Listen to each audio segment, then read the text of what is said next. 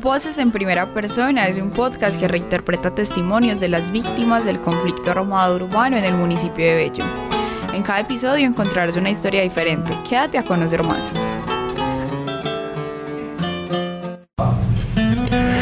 Tenía una tienda de abarrotes y manejaba mucha mercancía. Casi toda la gente del barrio me compraba a mí, incluso venía gente de otros barrios. Vendíamos arroz, panela, moresco, ahora llamado frutiño y hasta huevos y todo lo necesario para que la gente mercara. Tanto así que distribuíamos a otros locales más pequeños. Además, estábamos ubicados en una de las calles principales de Bello. Era un negocio familiar y gracias a Dios nos iba bastante bien. Ya entrados en los 80, empezó a haber mucha violencia en el barrio.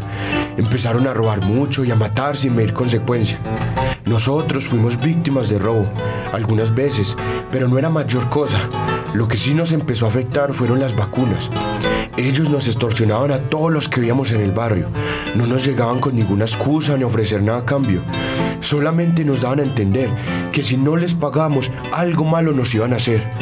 A mí me empezaron a cobrar una vacuna muy cara, como de 30 a 40 mil pesos, que en esa época era mucha plata. Al principio yo les pagaba porque me daba mucho miedo de que me hicieran algo, no solo a mí, sino a la familia. Pero después de un tiempo yo me cansé, porque aunque no nos iba mal, nos estaban robando prácticamente.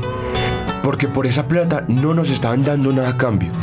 Yo les dije que no les iba a seguir pagando y me dijeron que no podía hacer eso, que les tenía que seguir dando esa plata. Como yo no seguía dándoles plata, ellos me empezaron a hacer amenazas de que me iban a atentar contra mi familia. Nos estaban amenazando con secuestrar a una de mis hermanas si no les pagamos. Entonces la verdad pagué, porque tenía miedo, pero también porque pusimos la denuncia por extorsión ante la policía y ellos nos comenzaron a buscar al muchacho y lo mataron. Nosotros pensábamos que eso sería todo y yo seguí trabajando con normalidad. Durante algunas semanas no me vacunaron ni nada raro, la verdad. Pero un día empezaron a llegar amenazas al local.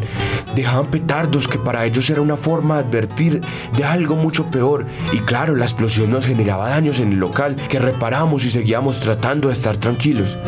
La verdad, sí me asusté, pero me concentré en trabajar porque pensaba que si lo ignoraba, nada malo iba a suceder. Me equivoqué. Un día cuando ya estaba próximo a cerrar, un vecino llegó corriendo y con una cara de preocupación me dijo, váyase que hoy le van a poner una bomba y lo van a matar.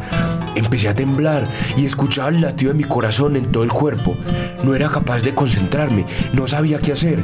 Entonces un trabajador de mucha confianza me tranquilizó y me dijo, rápido, rápido, metamos lo que podamos de mercancía en costales que yo voy a llamar a un amigo que se lleve todo en un carro. Y eso hicimos. Pero yo no me atrevía a salir porque tenía miedo de que me vieran volándome y fuera mucho peor. Al mismo tiempo, mi familia salía a escondidas hacia otra ciudad. Perdíamos nuestro hogar y el negocio por el que tanto habíamos luchado.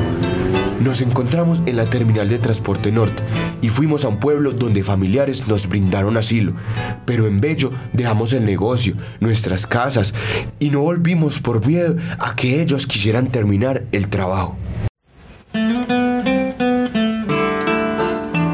Al llegar al final de este episodio, recordemos que la memoria histórica nunca debe ser silenciada, derrotando los discursos hegemónicos al continuar difundiendo las voces de aquellos que han sido victimizados.